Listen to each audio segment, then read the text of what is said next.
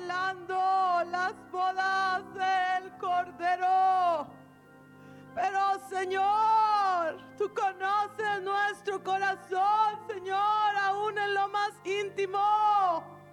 Y hoy, Padre, queremos pedirte que nos ayudes a perdonar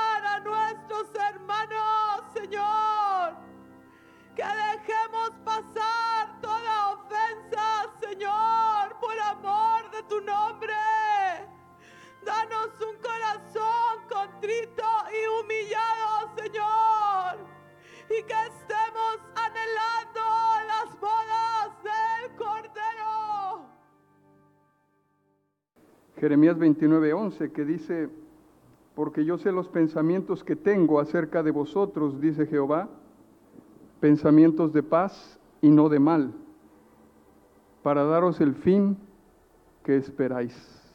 La Biblia de las Américas dice, porque yo sé los planes que tengo para vosotros, declara el Señor, planes de bienestar y no de calamidad, para daros un futuro y una esperanza. Y ese pasaje que Dios les dio es necesario que no lo olviden. Dios tiene planes para ustedes, como lo tiene para cada uno de sus hijos. Pero para que se cumplan esos planes, cada uno de nosotros, o en este caso ustedes, tienen que participar. ¿Verdad? Los planes de Dios, amados hermanos, no se realizan solo porque Él lo desea hacer, requiere de nuestra participación.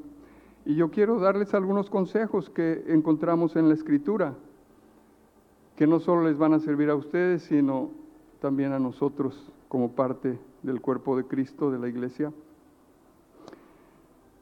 Lucas 6:35 nos dice que Dios es benigno para con todos.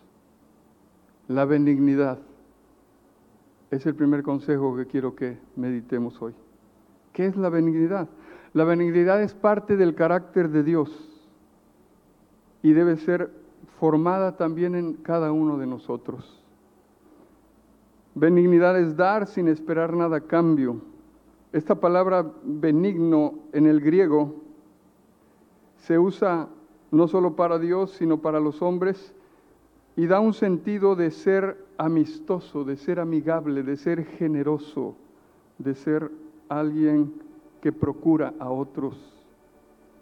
La palabra griega para benignidad se define como una bondad útil y necesaria. En ocasiones bondad y benignidad pudieran parecer eh, o significar lo mismo. Un diccionario común nos dice que alguien benigno es alguien afable, alguien piadoso, alguien amable. ¿Y recuerdas, hermano Miguel, lo que dice el apóstol Pablo por el Espíritu a los maridos? En Colosenses 3:19 nos dice que no seamos ásperos con ellas, duros, faltos de suavidad, faltos de benignidad. Seguramente en estos primeros meses y años no te va a costar nada de trabajo, absolutamente. Eh, pero con el tiempo tienes que recordar que eso es parte de lo que un varón necesitamos eh, manifestar a nuestra amada esposa. Recuerda que la Biblia dice, y amados hermanos que estamos aquí, recordemos lo que el Señor nos dice acerca de la mujer, que es como un vaso frágil, un vaso frágil. Y aunque de pronto algún día no entiendas lo que le pasa, porque va a suceder. ¿Cuántos pueden decir amén? Va a suceder. Pero, y tú le preguntes qué tienes y ella te diga nada, esa palabra nada tiene mucho significado para las mujeres. Y uno lo va aprendiendo después con el tiempo. Pero la benignidad es necesaria para la relación de pareja, ¿no? Y la relación interpersonal entre los hermanos. Dios le dice a sus esposos, maridos, traten a su esposa como, como un vaso frágil, pero dice con un honor especial. Es decir, honrarla, cuidarla por la fragilidad que ellas manifiestan, ¿verdad? La benignidad también es parte del fruto del Espíritu. Y aunque en ocasiones se usa como bondad en las escrituras, quiero leerles Efesios 4:32 acerca de la benignidad. Dice, antes sed benignos unos con otros, misericordiosos, perdonándoos unos a otros, como Dios también os perdonó a vosotros en Cristo. Y curiosamente hoy durante el tiempo de alabanza escuchábamos algo referente al perdón. Y ese es otro consejo que necesitamos aprender como iglesia y como pareja. Colosenses capítulo 3, verso 12 y 13, nos dice, vestíos pues como escogidos de Dios, santos y amados, de entrañable misericordia, de benignidad, de humildad, de mansedumbre, de paciencia, soportándoos unos a otros y perdonándoos unos a otros entonces, la primer, el primer consejo que el Señor quiere recordarnos hoy como iglesia y a esta pareja es la benignidad, ser amables, ser bondadosos. Y la segunda tiene que ver con lo que dice este verso 13, perdonándonos unos a otros. Y si te das cuenta, los dos versos que leí ahorita se relacionan. Este pasaje indica que una persona benigna refleja también misericordia y es capaz de perdonar al reconocer que Cristo nos perdonó primero. En Romanos capítulo 2 y verso 4.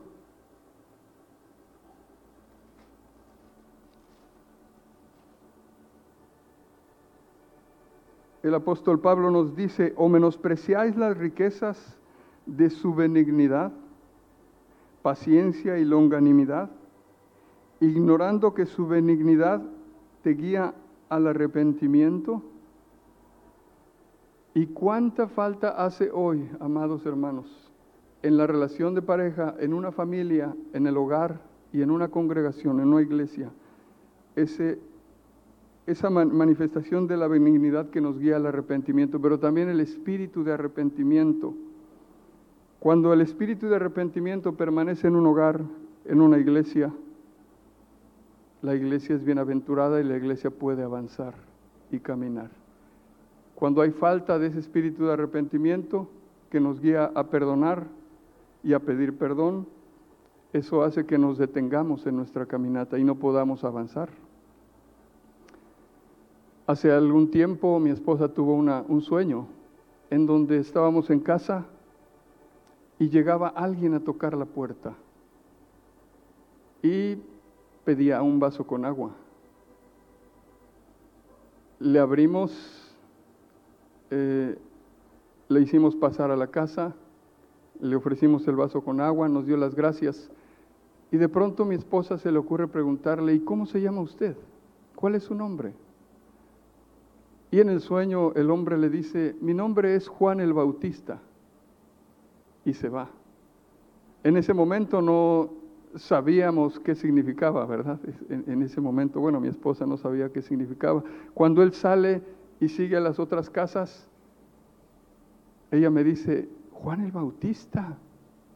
Y ustedes saben que Juan el Bautista fue un hombre a través del cual fluía el espíritu de arrepentimiento. El Señor estaba hablándonos de que ese, ese espíritu precioso debe permanecer en un hogar. Y saben una cosa, en las demás casas que seguían de la misma calle donde vivíamos, nadie le abría. Pero usted no sé si me crea lo que le voy a decir. Semanas más tarde hubo eventos tristes y desastrosos en, los, en las casas que no abrieron a ese hombre, como divorcio y otros problemas fuertes en esos hogares. Por eso es que el arrepentimiento, el espíritu de arrepentimiento siempre debe estar en medio de un hogar, en medio de una congregación. Lo opuesto al amor no es el odio, amados hermanos, lo opuesto al amor es el yo. Y el apóstol Pablo nos dice que unas señales de estos últimos tiempos es que habrá hombres amadores de sí mismos. Y cuando uno se ama a sí mismo más que a la otra persona o más que a Dios, está fallando en el camino y se va a meter en graves problemas. Pero en contraste con este, eh, esta advertencia del apóstol Pablo de que habrá hombres amadores de sí mismos, encontramos un tercer consejo que nos da Filipenses capítulo 2 y versículos 5 al 8. Filipenses 2, 5 al 8 dice, haya pues en vosotros este sentir que hubo también en Cristo Jesús, el cual siendo en forma de Dios, no estimó el ser igual a Dios como cosa a que aferrarse, sino que se despojó a sí mismo tomando forma de siervo, hecho semejante a los hombres. El servicio. Oh, qué gozo y qué descanso le da a un padre de familia, a un pastor, a un líder, cuando hay personas que sirven. Y en un hogar, si Dios les concede descendencia, que su descendencia pueda ver que ustedes se sirven mutuamente. Servíos en amor, dice la, la, palabra, los unos a los otros. Cuando el Señor lavó los pies de los discípulos, nos dio un gran ejemplo de servicio. Y Él nos dijo en Juan 13, así como yo he hecho, hagan ustedes. El fundador del Ejército de Salvación, William Booth, alguna vez fue invitado para el cierre de la convención anual de su organización, de su ministerio. Pero él ya estaba avanzado en edad y por razones de salud no pudo asistir. No obstante, en su lecho de enfermedad logró escribir unas pocas líneas para las personas que estaban esperando escucharlo. Y el telegrama solo decía lo siguiente, sirvan a otros. El servicio es un privilegio, amados hermanos, no es una carga. Servir es un privilegio, pero algunos no logran captar ese llamado. Entonces, benignidad, el perdón a través del espíritu de arrepentimiento y servirnos unos a otros. Eso hará que su matrimonio pueda mantenerse más estable y firme en medio de cualquier situación difícil. Yo creo que el propósito del matrimonio es formar en nosotros el carácter de Cristo. Ahí es donde es moldeado ese carácter. Ahí es donde podemos llegar a alcanzar el supremo llamamiento. Porque ahí nos mostramos en el hogar tal como somos. Tal como somos. Y estaba meditando en un coro precioso que casi no cantamos porque es de los cantos más antiguos, pero que tiene mucho de verdad, no solo para un matrimonio y un hogar, sino para una congregación, que encierra parte de lo que he mencionado esta mañana. Viviré por aquel que murió por mí Qué feliz será mi vida así. ¿Recuerdan ese coro, hermano José? Viviré por aquel que murió por mí. Hermano, Cristo vive en Melisa. Melisa, Cristo vive en Miguel. Amados hermanos, Cristo vive en cada uno de nosotros. Vivamos, vivamos sirviendo, vivamos siendo benignos, vivamos perdonándonos y seguramente eso nos va a acercar cada vez más a su reino. Amén. Que el Señor los bendiga.